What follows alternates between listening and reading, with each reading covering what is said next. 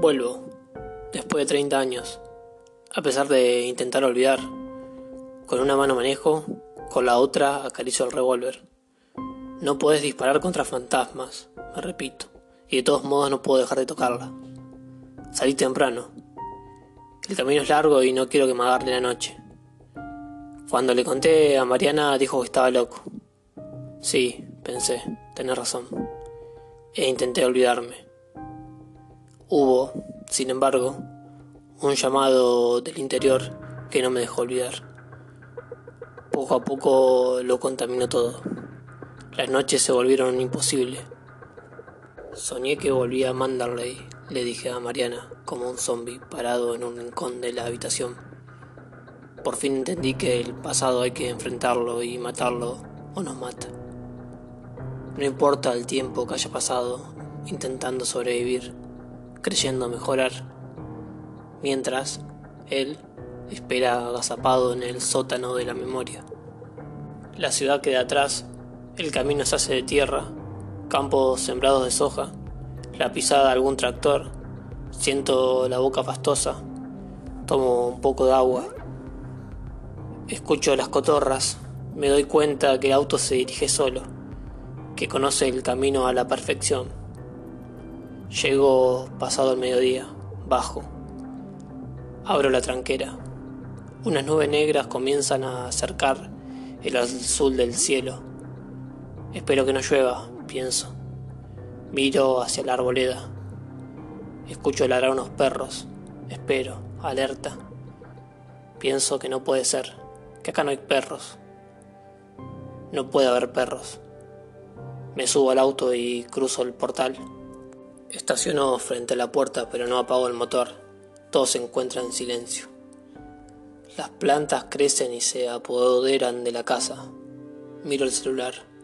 Pienso en volver por donde vine, que todavía no es muy tarde. Me paso la mano por la frente húmeda. Me siento febril.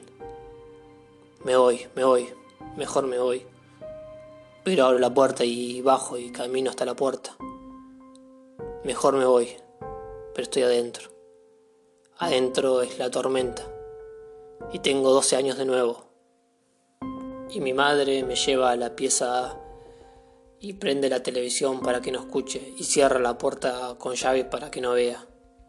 Y los gritos desgarradores de las embarazadas, los llantos de los recién nacidos, los llantos de la tortura y el olor de los muertos que me visitaban todas las noches Vuelvo. Estoy en la cocina, donde los escombros se mezclan con la suciedad de las ratas y las ramas de los árboles queriendo devorarlo todo. Sé que están acá, lo siento en el aire, los olfateo. Sé que mi abuela me mira con desprecio desde algún rincón. Teníamos tanta fe en vos, querido. ¿Cómo nos despreciaste de esa forma? Y me mira con esos ojos, esos ojos de fuego. Ella era quien mandaba. Lo sigue siendo. Camino unos pasos más. Otra vez. Ahí está el dolor en el aire, el llanto, las súplicas, el gusto de la sangre. Tengo 15. Alguien entra a la habitación. Es una mujer en la cabeza el cráneo de una vaca. Me agarra de la mano. Vení. La voz me suena familiar. Tenemos una sorpresa para vos. Bajamos. En el medio de la sala otras personas con cabezas de animales me esperan. En el medio los zurditos que van a ser sacrificados, dice el que me da la cuchilla. Hoy es tu nacimiento y me empuja al centro. Y camino y me hago pis encima y se me cae el cuchillo. Entonces la mujer se acerca y me agarra de un brazo y me arrastra hasta los que van a ser sacrificados. Me pone el cuchillo a la mano. Ellos gritan y lloran. No son mucho más grandes que yo. La mujer vaca dice unas palabras que no comprendo pero se me meten en la cabeza como un susurro. Y entonces empiezo a cortar. Vuelvo. La casa es la tormenta. Camino a tientas hacia abajo. Alumbro con el celular. Las escaleras rechinan.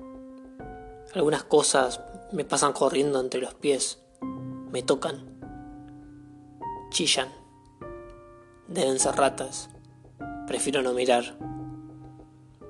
El olor a huevo podrido hace insoportable. Los ojos de los muertos me vigilan. El piso cruje sobre mis pasos. Entonces miro. Son los huesos.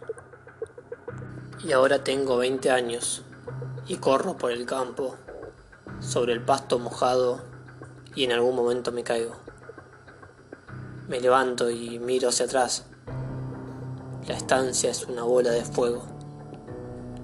Alguien sale caminando es la mujer vaca prendida a fuego.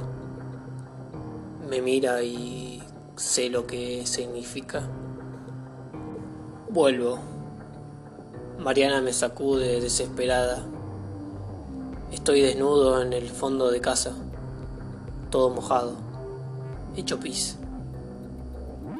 Tengo el revólver en una mano, apuntando a mi boca. La miro. Soñé que regresaba a Manderley, le digo.